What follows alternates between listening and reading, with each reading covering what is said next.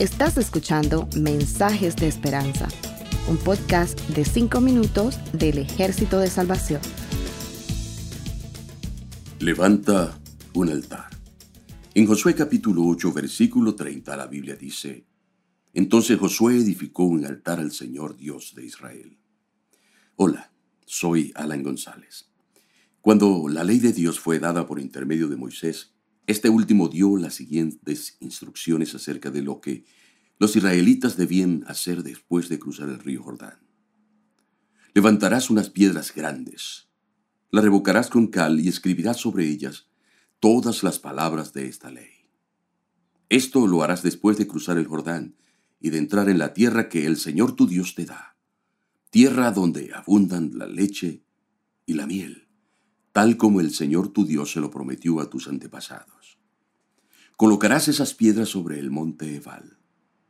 Edificarás allí un altar de piedra en honor al Señor tu Dios, pero no con piedras labradas con instrumentos de hierro, sino con piedras enteras. En la mente de Josué claramente había un objetivo, obedecer fielmente la voluntad de Dios. Ese primer altar, construido después de derribar y reducir a escombros los que había en Jai, representaba el inicio de una nueva era en aquella tierra plagada de ídolos y cultos despreciables.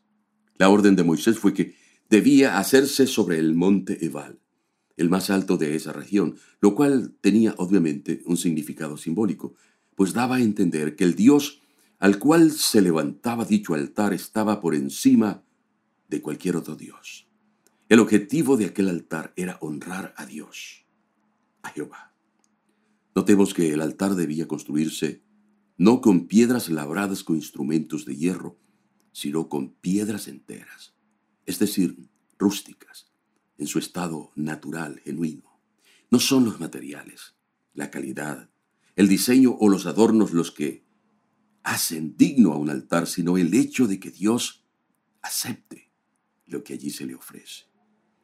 Creo que uno de los mensajes que Dios quiere transmitir es que cuando nos acercamos a su presencia, debemos hacerlo conscientes de que tenemos que ir para pedir perdón, adorarlo u ofrendar con toda la atención centrada en Él.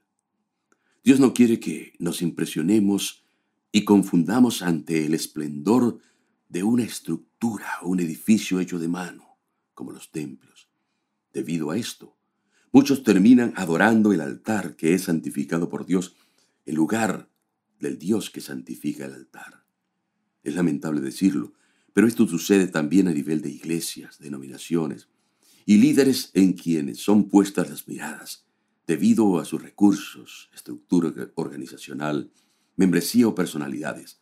Al hacerlo, se corre el riesgo de perder la perspectiva y concentrarnos más en la creación que en el Creador. Cuando Dios envió a Jesucristo, no lo hizo haciendo gala de gran despliegue de esplendor, riquezas u honores. El profeta Isaías lo describe así.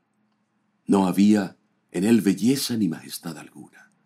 Su aspecto no era atractivo, y nada en su apariencia lo hacía deseable. Despreciado y rechazado por los hombres, varón de dolores, hecho para el sufrimiento.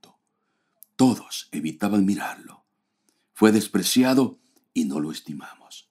Sin embargo, Él es el camino, la verdad y la vida. Es en Él en quien debemos fijar nuestra atención. Parece que la tendencia natural del ser humano es buscar algo que impresione o inspire sus sentidos, pero Dios busca corazones llenos de fe, que le crean a Él a través de la aceptación y obediencia a su palabra. Josué escuchó lo que había que hacer y lo hizo. A muchos tal vez no les gustó la apariencia de ese altar y pensarían que había que hacer algo más elegante y vistoso.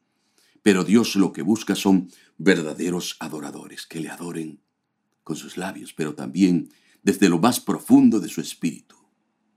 Levantemos un altar, pero no nos inspiremos en él, sino en el Dios que está más allá de lo que nuestros sentidos físicos perciben. Gracias por escucharnos. Para conocer más sobre nuestros programas, por favor visita salvationarmysoundcast.org. Dios te bendiga.